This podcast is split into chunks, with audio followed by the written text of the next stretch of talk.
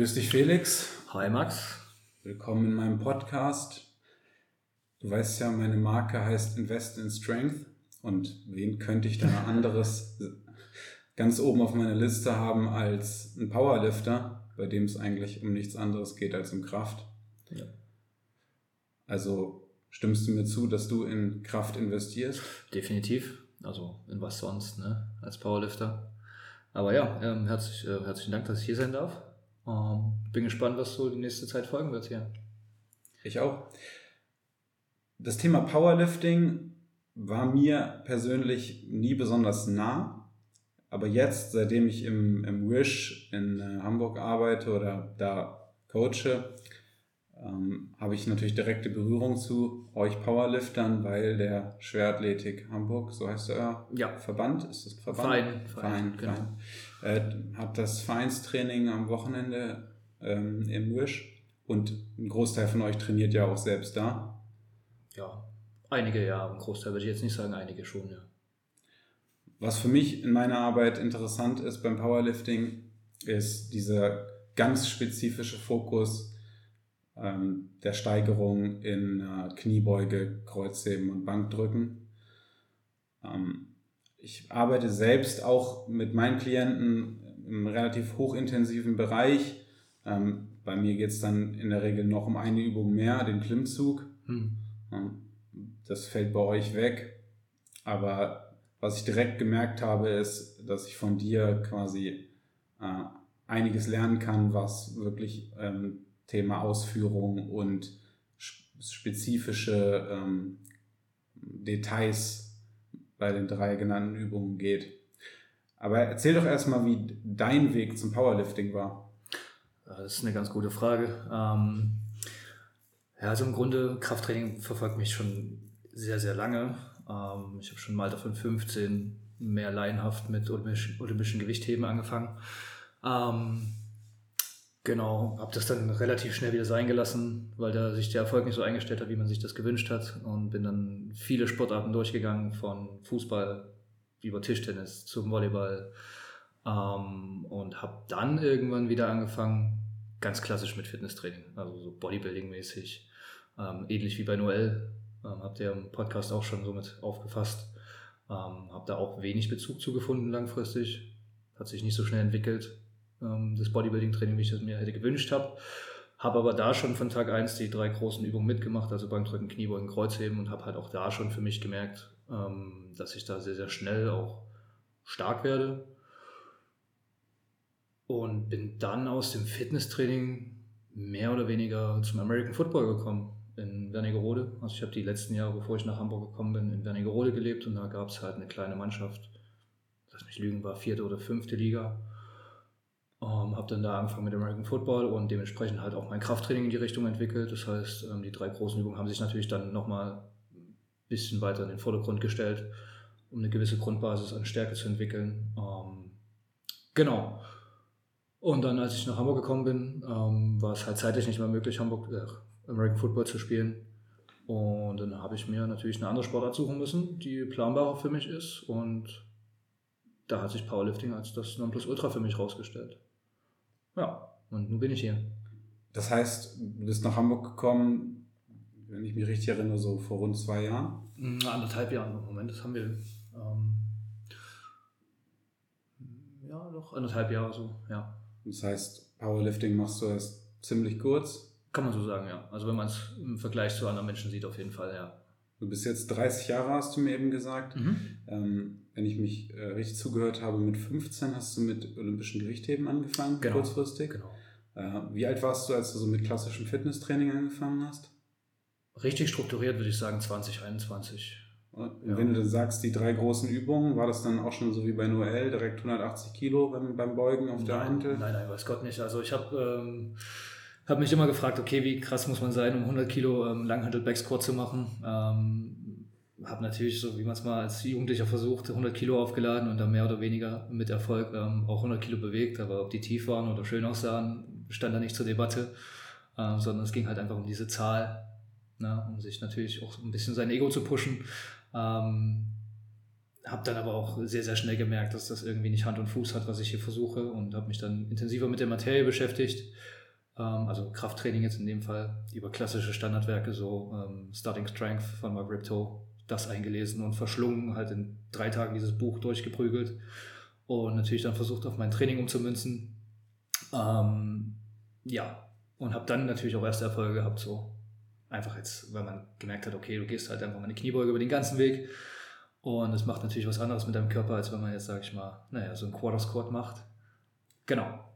Witzig, weil ich hatte damals, als ich so mit 21 angefangen habe mit äh, Fitness, hatte ich auch so diesen Augenblick, wo ich 100 Kilo auf der Langhantel hatte beim Back Squat. Ja. Ich weiß nicht mal, ob man das Quarter Squat nennen kann.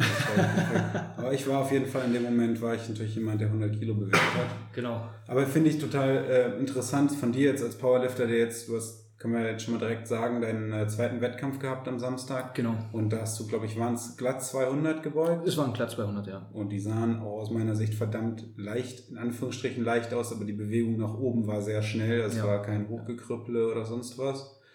Äh, das heißt, da ist einiges passiert. Definitiv, ja.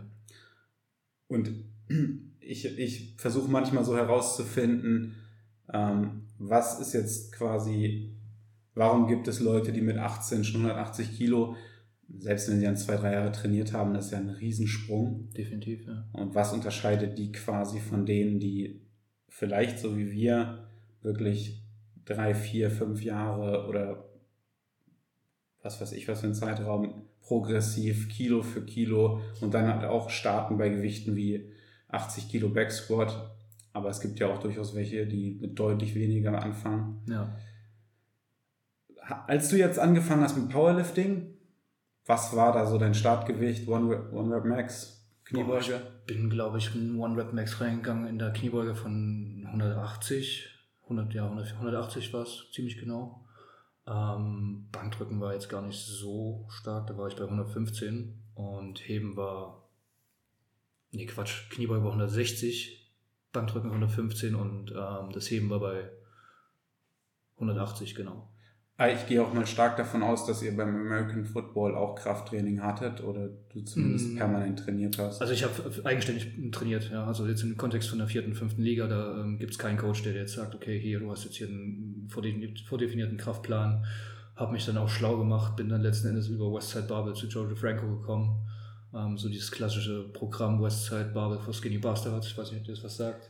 Ähm, habe ich eventuell neulich erst gelesen. Ich glaube, dass ich, ich hatte mich in der Vorbereitung auf diesen Podcast, da habe ich so zwei Werke über Powerlifting überflogen und da mhm. waren in einem, einem einige Programme. Da war das, glaube ich, das erste, was genannt wurde. Genau. Also das ist halt so ein Standardprogramm, wie ich sagen, Standardprogramm ist das so? Ja doch, also es ist ja die abgewandelte Form von, von Louis. Ähm, genau, was dann halt auf Football umgemünzt wurde, wo es ähm, ähnlich von der Strukturierung her geht, dass man einen Max Effort Day hat und Dynamic Effort Days, was sich halt jetzt mit dem Football ganz gut verträgt, weil die ähm, ja, Belastungsspitzen bzw. die Belastung halt relativ ähnlich sind. Ähm, ja. Einmal kurz zur Klärung der Begriffe. Max Effort heißt ähm, höchste Intensität, die möglich ist und Dynamic Effort ist dann genau. mit Geschwindigkeit, sprich mit Bändern oder? Ähm, Dynamic Effort eher mit ähm, plyometrischen Übungen, also Sprünge, aber vorher halt auch eine relativ leichte Kniebeuge, würde ich sagen, oder beziehungsweise, wenn wir jetzt sagen, Kontext Kniebeuge, ähm, ich weiß gar nicht, was prozentuale Lasten waren, auf jeden Fall unter 80 Prozent irgendwas und dann wirklich versuchen halt maximale Beschleunigung zu erzeugen. Genau. Und der Hintergedanke ist der, dass man quasi permanent nur hochintensiv trainieren würde, dass das, das System, sprich Gelenke, Bänder und Nervensystem nicht, nicht regenerieren können? Oder?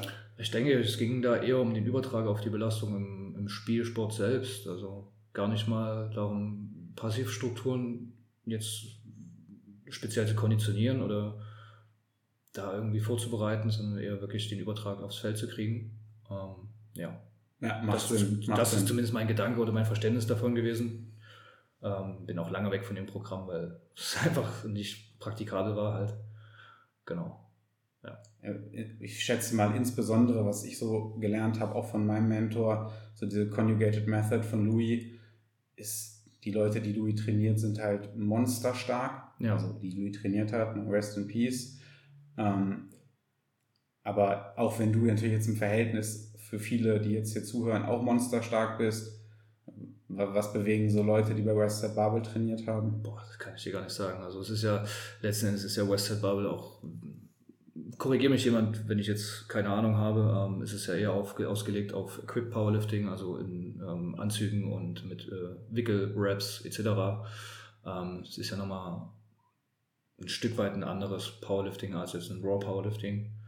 Ähm, von daher, also da werden Gewichte bewegt von jenseits gut und böse. Also wir sprechen hier von Kniebeugen von 300 aufwärts, von Bankdrückversuchen 200 aufwärts und ja, heben auch so in die Richtung 300, 400. Also genau.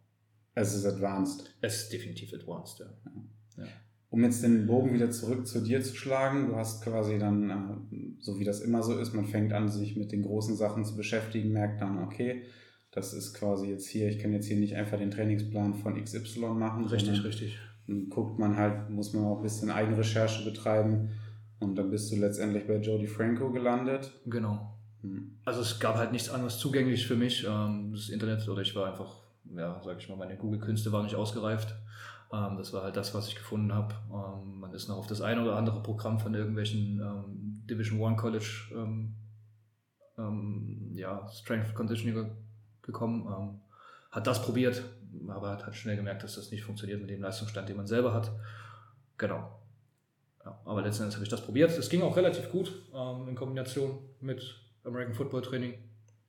Eine ganze Weile, aber war halt nichts langfristig Erfolgreiches. Hm. Das heißt, als du jetzt hier angefangen hast mit richtig so 100% Powerlifting, mhm. war das da ein Programm von Jody Franco? Nein, nein, nein, nein. Also das erste Programm, was ich dann Richtung Powerlifting speziell gefahren habe, ähm, war von Pascal Sukow. Das ist auch äh, ein Athlet aus unserem Verein, ähm, auch ein relativ erfolgreicher Athlet, also spielt bei den Top Ten in, auf den Worlds mit.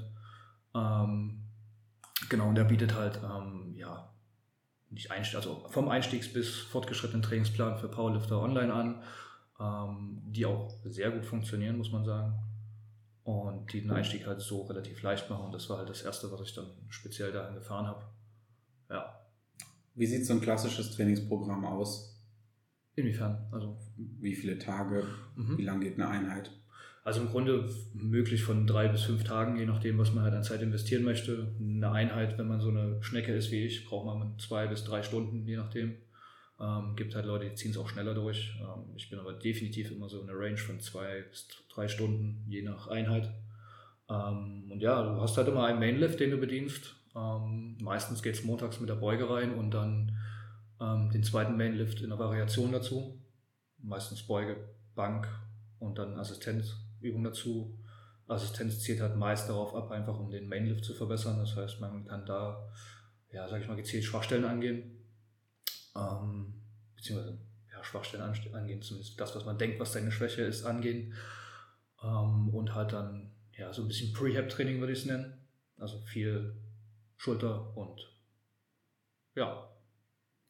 Das heißt, es ist eigentlich für, für jeder Tag hat sozusagen eigentlich einen Fokus. Mhm. Und dann wird quasi der, die, noch ein anderer Mainlift mit bedient, damit genau. man quasi noch ein bisschen auch die Technik und äh, ähm, keinen Detraining-Effekt hat oder wie? Also, ja, einfach die, die Übung bekommt halt. Ne? Also, wie du schon sagtest, Powerlifting ist ja höchst spezifisch. In dem Fall, wir gehen ja da auf die drei Lifts und versuchen die halt wirklich Perfektion für einen selbst so auszuführen. Also, es gibt ja jetzt nicht die perfekte Ausführung, ist ja für jeden sehr, sehr individuell. Ähm, aber du hast halt so auf die Woche gesehen, bei mir ist es jetzt so, dass ich dreimal die Woche beuge, ähm, viermal die Woche Bankdrücken mache und zweimal die Woche hebe in verschiedenen Variationen. Natürlich nicht immer schwer, wissen wir selber, kann man sich ähm, sehr, sehr schnell zerschießen, was das angeht. Ähm, dementsprechend hat man abgewandelte Variationen und versucht halt das Bestmögliche da dementsprechend rauszuholen. Es ist so, dass du quasi die Beuge nur dreimal drin hast und das Bankdrücken dann einmal mehr, weil du Bankdrücken im Verhältnis schwächer bist? Oder? Mm. Wo jetzt die 150 ja jetzt auch nicht wirklich schlecht waren. Nein, weiß Gott nicht. ähm, nein, also das hängt ein bisschen mit zusammen, wie man in verschiedenen Lifts vertiegt. Ähm, eine Kniebeuge oder ein Kreuzheben wird halt immer mehr äh, Ermüdung mit sich bringen, als das ein Bankdrücken macht. Ähm, speziell bei mir ist es halt so, dass das Bankdrücken sehr, sehr schnell wegregeneriert werden kann. Und dementsprechend kann ich halt auch zwei, dreimal die Woche relativ schwer Bankdrücken und habe halt einen leichten Tag, wo es wirklich darum geht, Übung reinzubekommen, Volumen aufzubauen. Ähm, genau. Also, wenn du sagst schwer, gehe ich davon aus, dass so circa maximal oder submaximal. Wenn du jetzt quasi sagst, was ist denn dann nicht mehr schwer? Also, wie weit geht das weg von, oder wie viel, wie viel Prozent oder wie viel API ist dann quasi ein leichter Tag? Also leichter, also man steigt ja letzten Endes ein über die Woche hinweg, über die Woche hinweg gesehen, ähm, vielleicht bei einer API 6 in der Woche 1 und steigert sich hoch, wenn es jetzt in der Vorbereitung ist, bis zu einer API 9, vielleicht 9,5, je nachdem, wie weit man vom Wegkommen weg, weg ist. Ähm, der schwere Tag ist dann prozentbasiert, äh, der leichte Tag ist dann prozentbasiert auf jeden Fall, ähm, wo wir dann sagen, wir gehen unter 75 Prozent einfach nur um Übungen reinzubekommen. Ähm, Genau. Nochmal ganz kurz zur Erklärung. API ist Rate of Perceived Exhaustion. Genau. Also wie du dich quasi ähm, subjektiv, wie schwer die, die Übung gerade für dich ist. Genau. 10 ist das Maximum. 10 ist das Maximum, ja. Dem gegenüber steht dann dieses ähm, AIA. Reps in Reserve, genau. Ja. Im Prinzip aber das ähnliche Spiel. Oder was, warum bevorzugst du API? wir arbeiten mit API, also mit wir meine ich mein Coach und ich. Ähm, das ist für mich einfach die bessere Variante vom Gefühl her, weil ich eher abschätzen kann, okay, wie schwer war jetzt der Satz für mich und wie schwer habe ich den Grad der Anstrengung empfunden, gegenüber zu sagen, okay, ich habe jetzt eine Kniebeuge gehabt, die war super schwer und ich habe jetzt noch, kann jetzt davon abschätzen, wie viel da noch im Tank war. Also man arbeitet, eh, also ich persönlich arbeite ähnlich mit einer RPI wie mit einer Reps in Reserve. Das heißt, wenn ich jetzt eine RPE 7 drinstehen habe, dann habe ich ungefähr mein Max-Gewicht im Kopf und kann entweder über einen Rechner eine ungefähre Richtlinie ja, generieren, in welchem Gewichtsspektrum wir uns da bewegen ähm, und teste das halt an. Wenn es halt zu leicht war, gehe ich halt höher. Also wenn es halt sich leicht angefühlt hat, gehe ich halt höher, lege Gewicht drauf oder wenn es zu schwer war, dann muss ich halt nächste Woche dementsprechend anpassen halt. Also es ist halt, der gute, das Gute dabei ist an API-Training ist einfach, dass es immer autoregulativ ist. Das heißt, du hast mal, wenn du mal einen schlechten Tag hast, kannst du sagen, okay, ich nehme ein bisschen weniger und habe trotzdem für den Trainingstag oder für die Trainingswoche das Beste aus dem Training rausholen können. Man geht halt mit einem guten Gefühl raus und geht nicht wie bei einer prozentbasierten Sache ähm, ran, sagt, ey, ich muss jetzt hier 180 beugen auf einen Double, auf einen Triple oder wie, was weiß ich ähm, merke schon bei der zweiten, oh shit, das wird auf jeden Fall viel zu schwer. Und dann gehe ich halt aus dem Training raus oder gehe vielleicht in meine Backup-Sätze rein und denke so, okay, fuck, dann kann es ja nur, nur noch, also eigentlich ist es an die Wand gefahren dann, wenn man mhm. so vom Gedanken rangeht. Dementsprechend ähm, arbeiten wir da einfach mit API, weil das funktioniert ganz gut für mich. Aber es muss auch jeder anders sehen. Also jetzt in den Plänen, die ich vorher gefahren habe, war es zum Beispiel ein Reps in Reserve System. Ähm, und das war für mich einfach sehr, sehr schwer abzuschätzen. Und da habe ich auch regelmäßig einfach zu viel bewegt. Halt. Und da bleibt man natürlich auf der Stelle stehen, weil man sich selber manipuliert. Ne? Ich, ich sehe es ganz ähnlich wie du. Dieses Reps in Reserve-Thema ist gerade, glaube ich, wenn man sehr stark ist, sehr schwer einzuschätzen, weil du wirst es vielleicht kennen, äh, du machst eine Wiederholung. Wenn man relativ stark ist, hat man viel Fast-Twitch-Muskelfasern, die halt stark sind, aber nicht ausdauernd. Ja. Das heißt, man macht einen, der fühlt sich ganz gut an. Kann aber trotzdem sein, dass der, der trotzdem kein zweiter oder dritter gut gegangen wäre. Ja, richtig.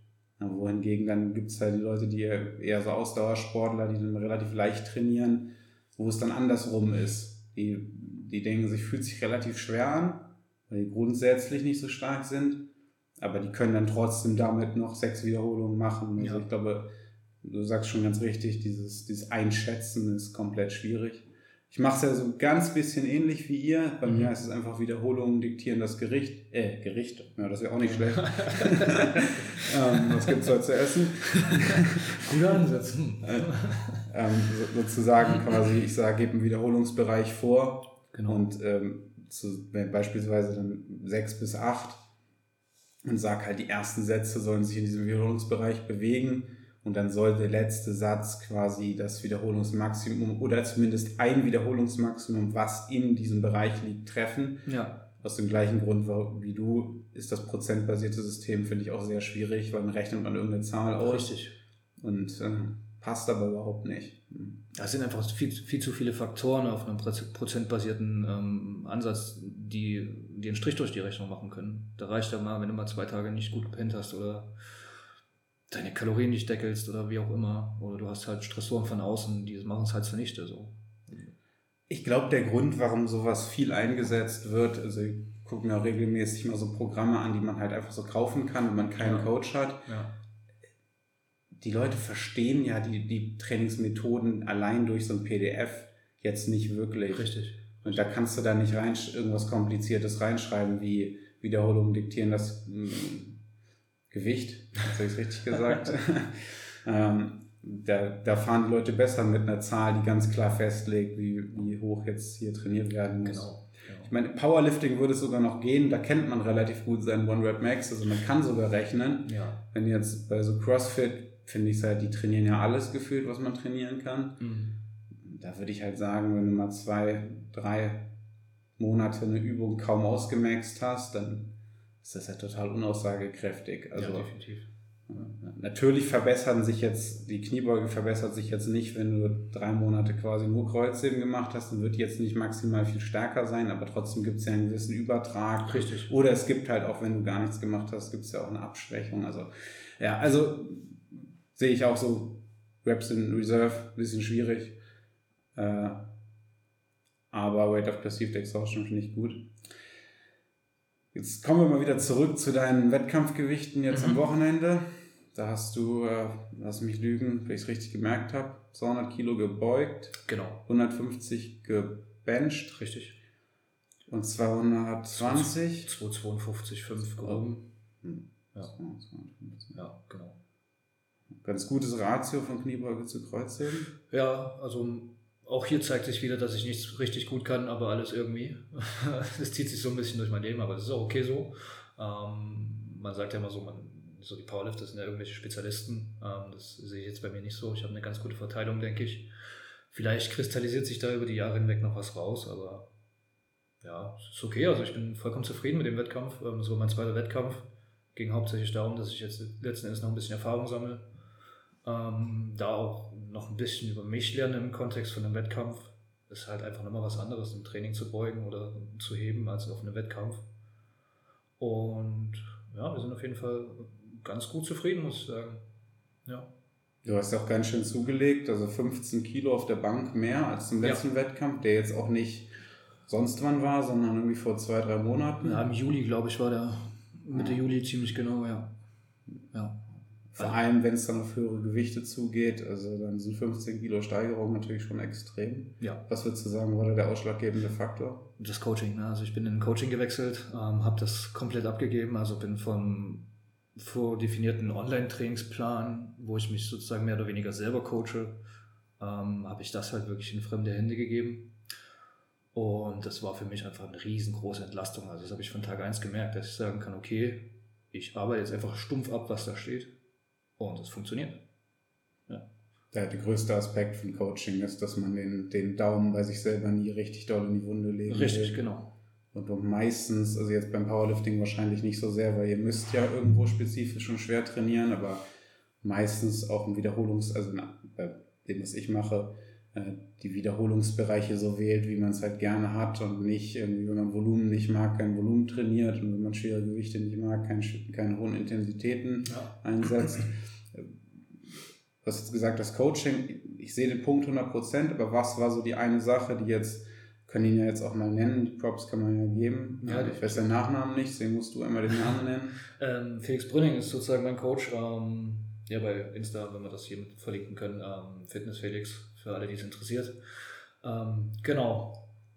Ja, also was du gerade sagst, einmal ist es so, dass man natürlich ähm, ganz gering nur an seine Schwachstellen reingeht, beziehungsweise halt auch Dinge nicht gerne tut, die ähm, anstrengend sind, sage ich mal.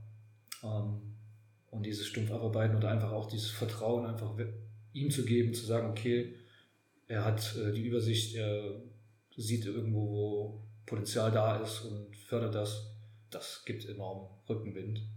Und wenn man dann halt auf lange Sicht auch merkt, dass es funktioniert, also was heißt lange Sicht, wir sind jetzt, wie lange sind wir jetzt zusammen im Coaching? Lass das drei Monate sein, wenn es hochkommt, aktiv. Und habe relativ schnell gemerkt, dass es für mich auch funktionieren wird. Genau. Aber kannst du so vom, vom Programming her klar betiteln, was jetzt sozusagen, was, für eine, was war eine Veränderung für dich zumindest von dem, was du vorher gemacht hast? War es nur die Betreuung oder gab es auch grobe Veränderungen? Also so viel grob anders haben wir gar nicht gemacht. Also was halt noch dazu kam, wir haben viel, viel mehr Volumen geschoben, als ich das jetzt hätte selber gemacht. Vor allen Dingen in Assistenzen halt. Das Hauptvolumen lag meines Erachtens eben auf den Assistenzübungen, was ich dann phasenweise abwechselt. Also wir sind erstmal, wenn man das so sagen kann, mit so einem ja, Hypertrophiephase, Hybridphase reingegangen, also immer weiter schwer trainiert halt. Triples, Vierer, Fünfer trainiert in den Mainlifts ähm, und in den Assistenzen sind halt alle Wiederholungsbereiche abgedeckt, also von 12 bis 10 runterwärts, äh, von 20 bis 10 runterwärts auch. Viel mit Supersätzen gearbeitet, also da geht es dann so Thema Arbeitskapazität aufbauen, damit man länger auch, also damit man auch mehr Volumen dann in den Hauptlifts ähm, abarbeiten kann, auch schweres Volumen abarbeiten kann und halt einfach nicht so, so schnell exhausted hat. Ja, was natürlich als Powerlifter auch ein Thema ist. Ähm, wie sagt man so schön, wir sind jetzt nicht die ausdauerndsten Leute. Genau. Ich denke, das ist ein großer Faktor, dass ähm, da sehr, sehr viel drüber gelaufen ist. Und ansonsten, ja, ich kann es dir gar nicht so wirklich benennen, muss ich ganz ehrlich sagen. Also, das ist ja auch so ein Punkt, warum ich das abgegeben habe, um mir halt nicht wirklich Gedanken drüber zu machen, weil ich jemand bin, der, als ich mich selbst gecoacht habe, auch sehr, sehr viel überanalysiert habe. Meine mhm. Schwachstellen kannte ich oder kenne meine Schwachstellen. Und dann gibt es halt so Übungen für die Schwachstellen, wo man vermeintlich sagt, okay, damit muss es funktionieren. Und wenn es aber nicht funktioniert, dann fängst du natürlich wieder an, das Rad von vorne zu bauen, in dem Fall. Und das ist ein Kreislauf, aus dem kommt man ganz, ganz schwer raus selbst. Hm. Kenne ich hundertprozentig. Also ich habe mich auch bis Anfang Oktober letzten Jahres selbst gecoacht. Ähm, habe dann die Entscheidung getroffen, mich von den Menschen, von denen ich halt, kann ich auch nennen, das aber wissen die meisten, Wolfgang Unselt aus Stuttgart, äh, mich auch angefangen von ihm coachen zu lassen. Und meine Idee war eigentlich dahinter, würde ich mir selber, wenn ich von ihm Programme bekomme, würde ich mir selber die Programme auch so schreiben. Also es war für mich eher so ein, um zu lernen. Mhm. Aber das war im Endeffekt gar nicht der Punkt, sondern so genau wie du sagst, sondern es ist einfach äh, so ein du hast auch eine Verantwortung deinem Coach gegenüber, es so durchzuziehen genau. und äh, du hinterfragst halt auch nicht die ganze Zeit. Und was ich vor allem auch gemerkt habe, ist, du stickst halt auch an Stellen, weiß nicht, ob es bei dir jetzt auch so ist, wo man vermutlich, also vermeintlich selbst gewechselt hätte und dann mein Coach verändert nur Kleinigkeiten, genau. die, äh, um dann daran weiterzuarbeiten. Was ich aber gerade gedacht habe, weil du so das Thema Assistenzübungen angesprochen hast, wir haben uns ja auch so ein bisschen angefangen, uns näher auszutauschen, weil ich bin ja in meiner Herkunft eigentlich Physiotherapeut. Ja. Äh, und bei mir ist ja auch so das Thema Pre-Rehab, Structural Balance spielt auch in meinem Coaching eine große Rolle. Ja. Die meisten Leute, die zu mir kommen, 90 Prozent der Leute, die im Fitnessstudio rumrennen, haben keine gute strukturelle Balance. Definitiv nicht, ne. Und was ich auch immer so schön oder gerne, schön weiß ich nicht, aber gerne sage, ist, äh, dass quasi der, das das Krafttraining ähm, die Qualitäten ausbilden muss, die der eigentliche Sport oder der Alltag nicht tut. Richtig. Weswegen ich auch so sagen würde, Assistenzübungen sind bei dir sozusagen dann das, was die Qualitäten ausbilden muss, die Powerlifting nicht ausbildet. Ja.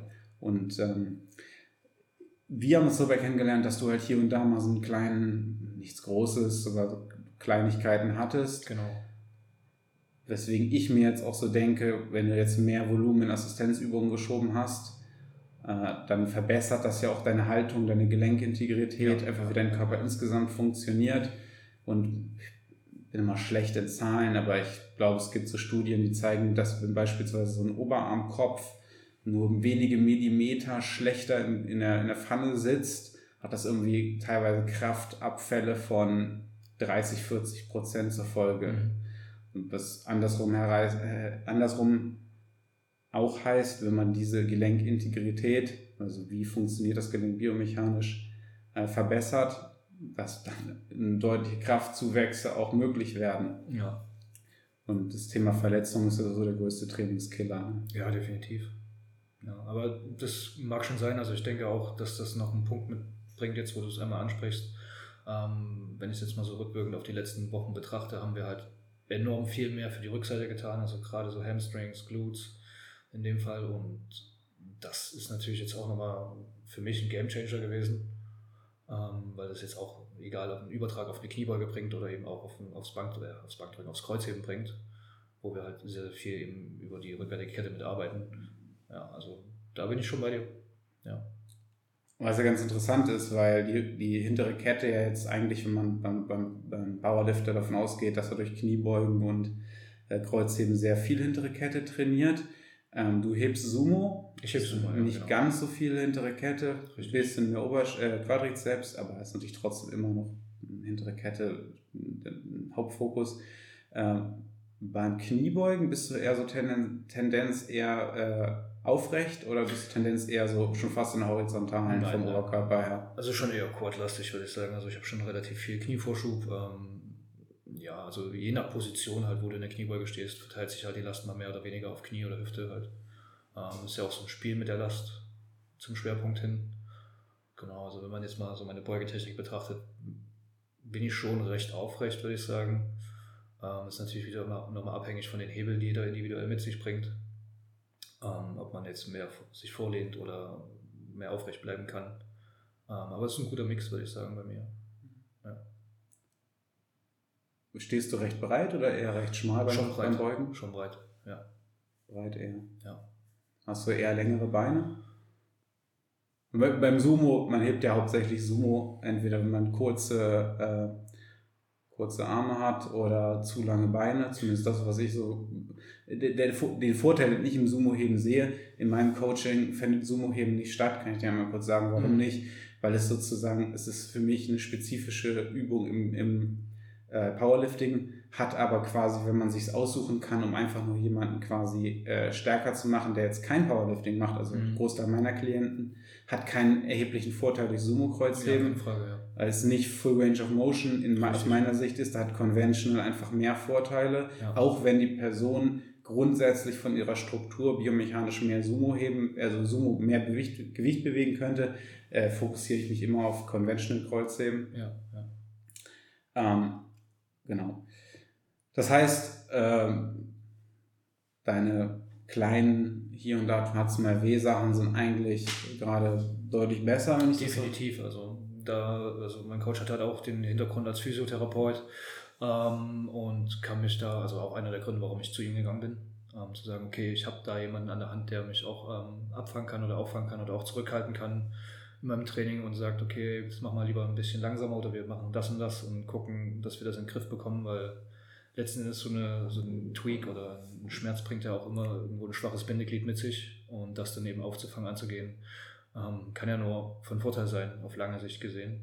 Ähm, ja. Ja, auf jeden Fall. Insbesondere wenn man ähm, War hebt oder War ja, also, liftet, dann hat ja. man sowieso wahrscheinlich ähm, deutlich eher die Gefahr, dass man ähm, oder muss das ganze System insgesamt etwas besser ineinander abgestimmt sein, weil Schwachstellen nicht so wie jetzt beispielsweise Knie, man hat, glaube ich, du müsstest mir jetzt einmal sagen, man hat, glaube ich, im Raw keine meterdicken äh, Kniebandagen. Nein, richtig. Also Raw Lifting ist halt äh, maximal mit ähm, Handgelenksbandagen, ähm, Sleeves, also mit Neopren, ähm, Kniemanschetten ähm, und halt Gürtel. Ne? Gibt dann halt keine äh, Wickelbandagen, die man sonst wie eng knallen kann oder ähm, unterstützende Anzüge, Hebeanzüge, Beugeanzüge. Das ist halt. Ich weiß jetzt nicht, inwiefern das System da jetzt wirklich weniger oder mehr belastet wird bei dem einen oder anderen. Das kann ich jetzt nicht so genau sagen, weil ich halt auch gar keine Erfahrung mit Equip Lifting mitbringe. Das wird sich vielleicht bald ändern. Mal sehen, wenn Bundesliga ansteht, ob ich da mitstarten kann oder mir das ähm, zutraue. Dann werden da vielleicht erst Erfahrungen mitkommen, dann kann ich dir dazu mehr sagen. Genau, mal sehen. Also meine, meine Überlegung, um dir das einmal zu erklären, ist der, also ich glaube, es gibt verschiedene Gründe, warum man equipped quasi, ähm, warum man da deutlich mehr Gewicht bewegen kann, neben den offensichtlichen Punkten.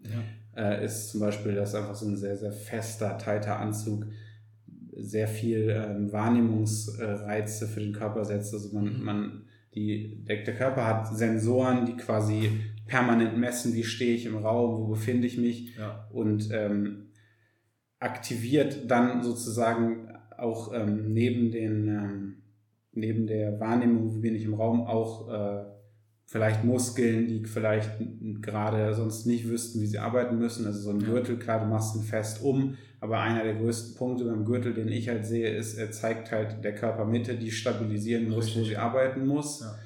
Ähm, ich glaube nicht, dass der Gürtel einen jetzt wirklich von seiner ähm, physikalischen Wirkung her wirklich trägt. Also wenn der Körper nicht anspannen würde, würde man trotzdem zusammenbrechen in der Mitte. Ja klar, keine Frage. Also mehr so eine Aktivierung, ja, keine, genau. ähm, keine tatsächliche äh, ja, Unterstützung. Es ist eine, ja. Also du hast den Punkt verstanden. Ich hoffe, die, ja, ja, die Hörer haben den klar. Punkt auch verstanden. äh, aber was ich grundsätzlich ganz interessant finde, ist, ähm, dass, äh, ist, dass die Überlegung, was von beiden ist eigentlich mehr verbreitet, Equipped oder Raw? Also in Deutschland würde ich auf jeden Fall sagen Raw. Also nagelt mich nicht fest, ich bin jetzt nicht der Experte auf dem Gebiet, aber ich würde schon sagen, ähm, das Raw Powerlifting erlebt halt auch gerade ähm, in Deutschland so einen recht guten Hype-Aufschwung. Ich möchte es nicht als Hype bezeichnen, aber schon einen Aufschwung. Ähm, einmal, weil es jetzt halt auch einfach über Social Media gut ja, propagiert wird, kann man das so sagen, breitgetreten wird. so wie damals mit der Fitnessszene, als der Hype kam. Ne? Also, ich denke, Raw Powerlifting ist gerade in Deutschland deutlich weiter verbreitet in dem Fall. Weil Equip, bin ich der Meinung, bei Equipped ist immer so ein, schwingt so ein, so ein, so ein ja, wie soll ich sagen, wird sich oft drüber lustig gemacht, habe ich das Gefühl. Obwohl es halt einfach dazugehört halt einfach für den Sport. Weil das hängt ein bisschen auch mit der Förderung im Sport zusammen, ähm, dass gewisse Gelder eben verteilt werden und das wird halt einfach bestimmt über die Leistung der Equip Powerlifter auf den Worlds oder auf den Meisterschaften. Und das wird dann ja, bezieht sich halt auf ähm, Raw Powerlifting, was dann halt an Förderung rauskommt, wenn ich das richtig verstanden habe. Ja. Aber tendenziell würde ich jetzt rein von meiner Wahrnehmung sagen, dass wir hier eher Raw Powerlifter haben. Ich denke mal, dass, dass der Reiz an Equip wird immer sein, dass man damit einfach dann irgendwann einfach mehr Gewicht bewegen kann. Dass mehr Gewicht geht. Ja. Ich persönlich finde es auch so ein bisschen, ich finde, Raw hat für mich auch so einen etwas größeren Charme, weil es ist dann halt irgendwie so der Mensch pur, der das Gewicht bewegt. Ja. Man hat nicht ganz so sehr so ein, so ein Mensch, der sich kaum noch bewegen kann, weil der Anzug so eng ist. Ja. Ähm, ich glaube, man braucht auch ein gewisses Gewicht auf der Langhandel, um überhaupt in so einem Kniebeugeanzug runterzukommen. Definitiv. Und ich glaube, es, was ich gehört habe, es tut auch ziemlich weh, so einen Anzug anzuhaben. Also ich kann ich nicht sagen, also ich kann mir das schon gut vorstellen. Ähm, wenn ich so meinen Gürtel betrachte, wenn man jetzt so den, meinen Powerlifting-Gürtel nimmt, der lässt, hinterlässt auch schon Spuren, ähm, dann kann ich mir schon gut vorstellen, wie das mit so einem Beugeanzug ist. Man muss sich natürlich jetzt nicht ins engste der engsten ähm, Anzüge reinpressen als Anfänger. Wäre ja auch Schwachsinn, wenn man da noch nie wirklich Erfahrung mit hat. Ähm, aber das kann schon ganz gut schmerzhaft werden, denke ich. Es soll natürlich jetzt niemanden abschrecken, also falls jemand Bock hat auf Raw, äh, Equipped Powerlifting, Leute rein da, ähm, lasst euch nicht davon abschrecken. Wie geht es jetzt bei dir weiter? Wann ist der nächste Wettkampf? Der nächste angepeilte Wettkampf ist auf jeden Fall nächstes Jahr die Landesmeisterschaft hier in Hamburg. Ähm, die ist, glaube ich, im August, Anfang oder Mitte August. Ähm, jetzt habe ich ja gerade schon mal anklingen lassen, dass ich so ein bisschen mit dem Gedanken spiele, Bundesliga zu starten. Das heißt, da wäre so meine, mein erster Kontaktpunkt auch mit Equip Powerlifting.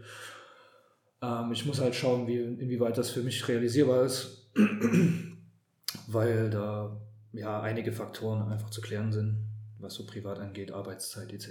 Da muss man halt auch das Training ein bisschen umstrukturieren, Einheiten darauf legen, beziehungsweise darauf speziell ausrichten, um einfach Übung zu bekommen mit dem Equipment. Kann man, man kann ja schlecht, sag ich mal, in so einen Anzug reinpressen und dann sagen, ja, ich mach mal. Das wird nicht funktionieren. Beziehungsweise in den meisten Fällen wird das wahrscheinlich nach hinten losgehen. Genau. Aber der nächste geplante Wettkampf ist ähm, August, Landesmeisterschaft.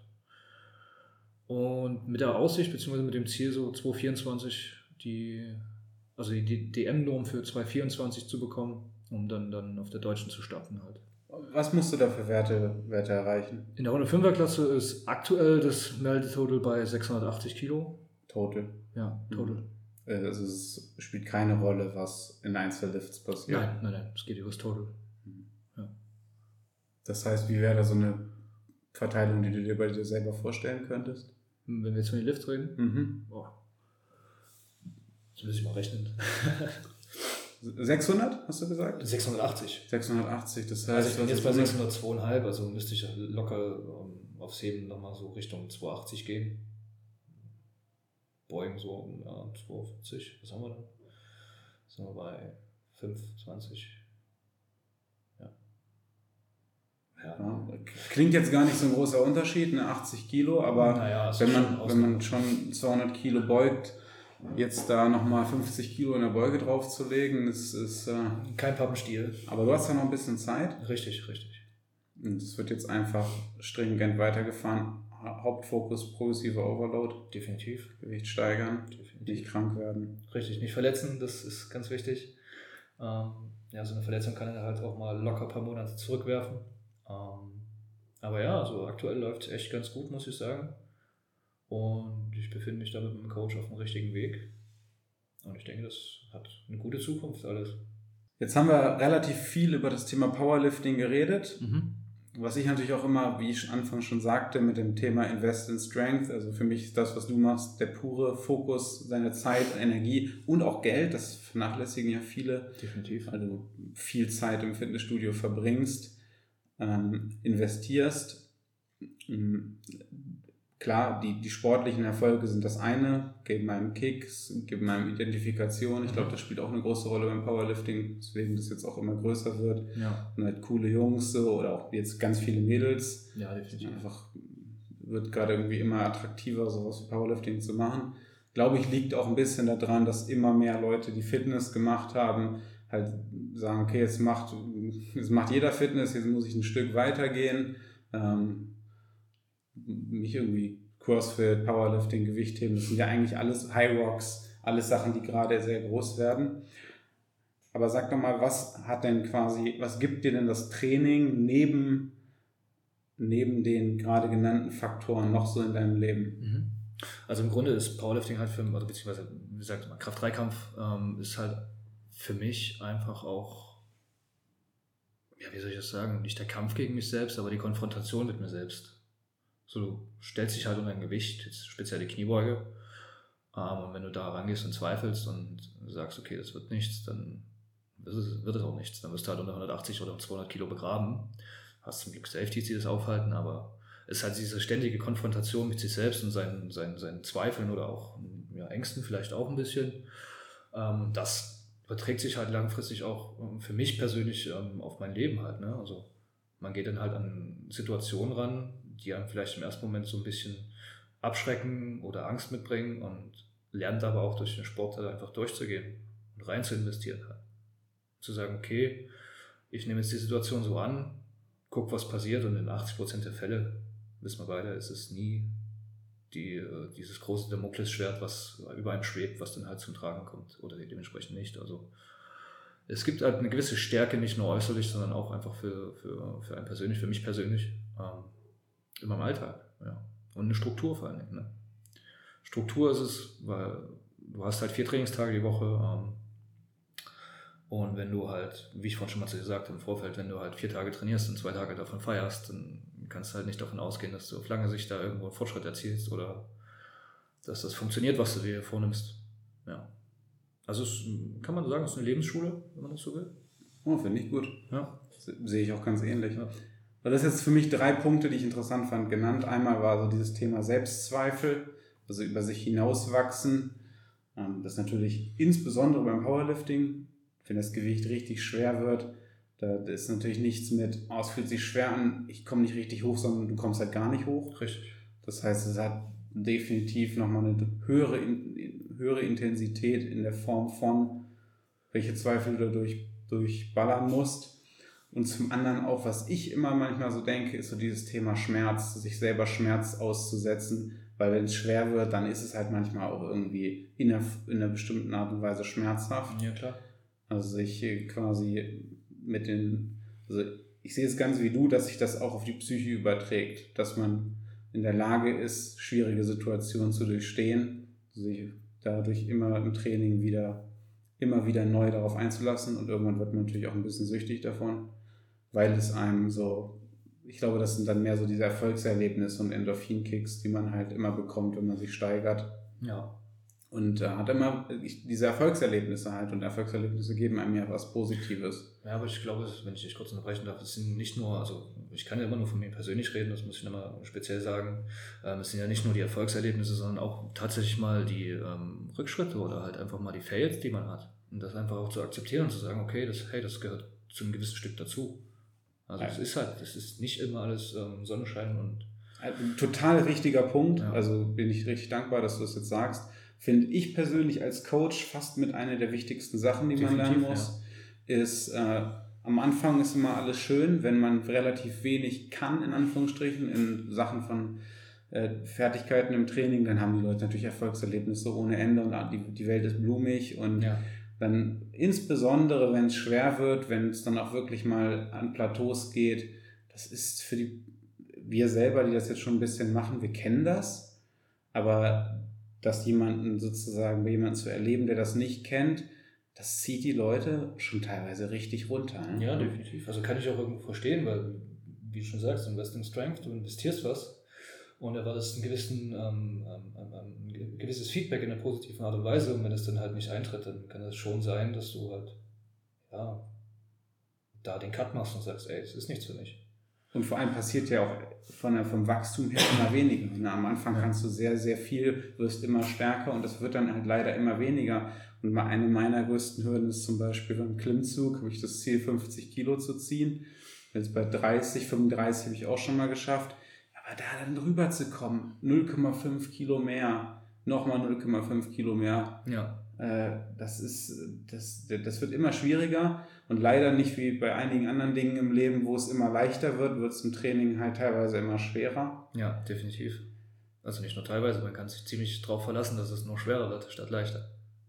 Das ist das Schöne und das Schwierige zugleich und insbesondere das finde ich halt bei, bei Klienten teilweise äh, der, die, der wichtigste Fokus meiner Arbeit ist teilweise Leute davon zu überzeugen, Gewicht dran zu hängen wo sie Angst davor haben zu failen und dann genau. sagen, dann failst du halt. Wir Richtig. brauchen auch die Erfahrung, Richtig. wir müssen deinen Körper kennenlernen. Ich, äh, dann hat, darüber haben wir vorhin gesprochen, das ist eigentlich für mich das Schlimmste und deswegen sind es auch die Leute, die ich am meisten ansprechen will, die motiviert jeden Tag ins Training gehen und wie man jetzt hier jetzt ein bisschen sarkastisch sagen, nur üben, weil einfach immer das gleiche Gewicht wieder genommen wird oder ja. halt ja, einfach nicht erhöht wird, weil halt dieses Scheitern soll nicht nicht gefühlt werden. Also das ist so ein bisschen so ein deutsches Ding. Ja, Scheitern ist ja, genau. nicht anerkannt. Genau, genau. Ja.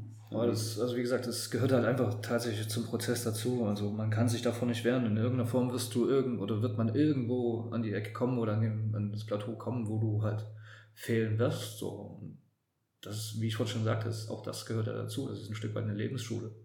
Und du wirst nicht, oder man wird nicht immer alles im Leben so erreichen, dass du sagst, okay, hey, ich habe zehn Versuche gehabt und alle zehn sind glatt gegangen. Das wird nicht passieren. Beziehungsweise mir ist es nie passiert. Und ich habe von noch nie jemanden gehört, dass es ihm so ging. Und wenn ich das halt im Training für mich lerne oder da mitbekomme, dass es halt okay ist und das halt auch im normalen Leben oder im Alltag akzeptieren kann, so warum soll ich das, warum soll ich das nicht fühlen? Also nehme ich doch mit. Ist doch eine positive Erfahrung trotzdem irgendwo. Das ist dann halt das eigene Mindset. Ja. Das was jetzt oft genannt wird, so als Growth-Mindset, nicht zu sagen, ja, kann ich eh nicht, sondern einfach immer davon auszugehen, dass man wachsen kann. Ja. Und das früh im Leben zu lernen, ist natürlich extrem entscheidend. Deswegen, ja, sehe ich es ganz ähnlich wie du. Es ist wirklich so eine, es ist eine Lebensschule und man kann so viel aus, aus Krafttraining für sein ganzes Leben lernen. Ich glaube, das äh, war in meinem, in meinem Fall auf jeden Fall einer der wichtigsten Augenblicke, als ich mit Anfang 20, ich muss so, so wissen, ich habe gar keinen Sport gemacht. Mhm. Computerspielen, Rauchen, Trinken, alles war dabei. Ne? Ja, man kennt's. Äh, und äh, kein Selbstbewusstsein. Mhm. Und äh, deswegen bin ich auch heute so leidenschaftlich für den Kraftsport selber, weil ich halt weiß, was es für Auswirkungen hat. Richtig. Und äh, ich, ich sehe halt jetzt wo ich mit dir rede, Powerlifting irgendwie noch als extremere Form der Lebensschule, hm. weil du hast quasi nur diese drei, diese drei Indikatoren auf einem Wettkampf und es gibt nichts anderes und wenn da nichts besser geworden ist, dann, dann hast du halt sozusagen immer das, wie du schon sagst, du hast dann halt äh, direkt sozusagen den Spiegel vorgehalten bekommen, der dir sagt, nee, ist Genau. aber nichts besser geworden. Also ich, zwinge ja auch meine, oder ich verlange von meinen Klienten ja auch, dass sie jedes Training dokumentieren, Ja. weil zum einen ist es natürlich schön zu sehen, wenn man stärker geworden ist, aber es ist natürlich auch dann schön zu sehen, dass wenn es nicht funktioniert und das dann halt auch mal positiv zu sehen und zu sagen, jetzt haben wir wieder was gelernt und jetzt müssen wir was anders machen. Genau. Und vielleicht liegt es auch gar nicht am Training, sondern vielleicht schläfst du halt überhaupt nicht oder vielleicht isst du auch nicht genug. Und ich glaube, jetzt haben wir hier auch äh, eine schöne Überleitung zu einem nächsten Thema, was ich gerne wissen würde. Wie viel isst du denn, Felix? Mensch, du hast ja jetzt auch ein bisschen zugenommen. Ein bisschen ist gut, ja. Du hast noch kein Mal gegessen, seitdem du hier bist. Ne, das ist auch ganz schön. Also mein Magen ist auch leer. Also ich brauche demnächst auf jeden Fall was zu essen. Wie, wie viel esse ich denn? Also die letzten Wochen, die ich getrackt habe, also ich bin jetzt nicht der Mensch, der losgeht und sagt, ey, ich track hier jedes einzelne Nahrungsmittel, was ich finden kann. Ähm, mittlerweile so nach, wie lange mache ich jetzt Kraftsport am Stück? Was habe ich gesagt? 21 bis 30, also wenn es neun Jahre, knapp zehn Jahre. Ähm, bin ich da relativ intuitiv unterwegs. Also ich gucke mir halt mein Gewicht auf der Waage an, rekapituliere halt über die Wochen hinweg, okay, wie viel hast du Mahlzeiten am Tag gegessen? Meistens sind es vier, das gut läuft fünf. Und unterm Strich komme ich, würde ich sagen, auf 4000 Kalorien, grob. Je nachdem, wie halt auch die Arbeitsbelastung ist. Also ich laufe auf Arbeit relativ viel, dementsprechend ähm, ist das mein Cardio, wenn man das so sagen will. Und ja, mal mehr, mal weniger. Ich kann es ja nicht genau sagen. Also die letzten Wochen, die ich getrackt habe, das waren drei Wochen am Stück, da war ich so im Durchschnittswert bei 4000 Kalorien. Ja. Also du wiegst dich, das heißt, du hast Angst davor abzunehmen. Ähm, Würde ich so nicht sagen. Also es ist halt ein Gewichtsklassensport so, ne? Und ja, gewisse Gewichtssteigerungen kommen halt mit einem gewissen Gewicht leichter, als wenn du zu leicht bist. Also du wirst mit 93 Kilo eher, äh, mit 93 Kilo in meinem Fall, für mich persönlich, kann auch sein, dass sich das noch ändert, ähm, weniger oder langsam, langsamer Fortschritt erzielen als jetzt mit 103. Keine Frage, also Was wiegst du jetzt? 103 im Schnitt Und deine Gewichtsklasse wäre ausgefüllt bei 103? bei 105. Das heißt, zwei Kilo wären noch rauszuholen, aber Genau. Ist es dann wahrscheinlich auch so, dass ein bisschen die Gefahr besteht, dass man dann, muss man vom Wettkampf wiegen? Ja, Das heißt, 106 darf dann nicht stehen. Ja, es ist ja relativ planbar so, ne? Also das ist ja, man hat ja festgesetzte Wettkämpfe, man kann ja ungefähr abschätzen, ähm, was heißt ungefähr, man kann ziemlich genau abschätzen, wie die Trainingsplanung läuft, man plant ja auf den Wettkampf hin. Dementsprechend kann man ja auch seinen individuellen Need festsetzen, den man braucht, was jetzt rein Trainingsleistung angeht oder Trainingsvolumen angeht. Ähm, und die Faktoren, die außenrum sind, Arbeit etc., die sind halt eigentlich auch recht gleich. Also klar, die Zahl oder die Zahl der Schritte variiert jetzt von Tag zu Tag. Ähm, aber das kann man schon ganz gut planen. Also es ist jetzt nicht so, dass ich mich hochfresse auf 108 Kilo und dann eine Woche vorher sage, oh shit, ich muss noch drei Kilo verlieren. Was jetzt auch nicht das Problem wäre. Also Wasser raus ist auch kein Akt. Das ist immer drei Kilo leichter. Genau, aber nee, ich habe jetzt, ich hab jetzt nicht die Angst davor, leichter zu werden. Im Gegenteil, also wenn ich ein gewisses Leistungsniveau habe und sagen kann, okay, ich kann jetzt drei, vier Kilo verlieren ähm, und kann es die Leistung halten, dann habe ich ja relativ unterm Strich ein besseres Verhältnis von Kraft zu Körpergewicht, was in der Relativwertung ja, letzten Endes mehr Punkte bringt. Ne? Was wäre die Gewichtsklasse drunter? Ähm, 93. Also, gut, also das ist nicht 93. denkbar. ja, schwierig halt. Ne? Also ganz ehrlich, wenn man es jetzt mal betrachtet, also nicht, dass ich überhaupt irgendwie aktuell die Möglichkeit hätte, ähm, in der 93er oder 105er da eine Rolle zu spielen, muss man ja auch mal ganz ehrlich sagen, ähm, ist es halt für mich eher unrealistisch, in der 93er eine Rolle zu spielen, als in der 105er. So auf lange Sicht. Und solange ich nicht irgendwo ein Niveau habe, was an der Elite rankommt, warum soll ich eine Gewichtsklasse runter diäten? Das ergibt gar keinen Sinn für mich. Nee, ist logisch, auf jeden Fall. Ja. Das heißt, du versuchst da, da dort. Das, was für, sich, für mich jetzt immer klarer herausspiegelt, ist, dass Powerlifting wirklich so ein 100% strukturierter Sport ist. Definitiv. Also es funktioniert einfach keine, keine Ausreißer, sowohl nicht im Training als auch nicht im, im Essen, Schlafen und auch nicht im, im, im Privatleben, weil sich das alles irgendwo dann wieder aufs Training auswirkt. Also wie du schon sagst, zwei Tage feiern gehen, kannst du wahrscheinlich auch mal Ja, machen. na klar. Aber wenn ich mich zwei Tage voll abschieße, dann brauche ich mich halt nicht wundern, was dann hinten raus passiert. Also. Ja. Und dafür ist es dann wieder halt zu viel Zeit, die du quasi im Training investierst, die dann wieder flöten geht, sozusagen. Richtig.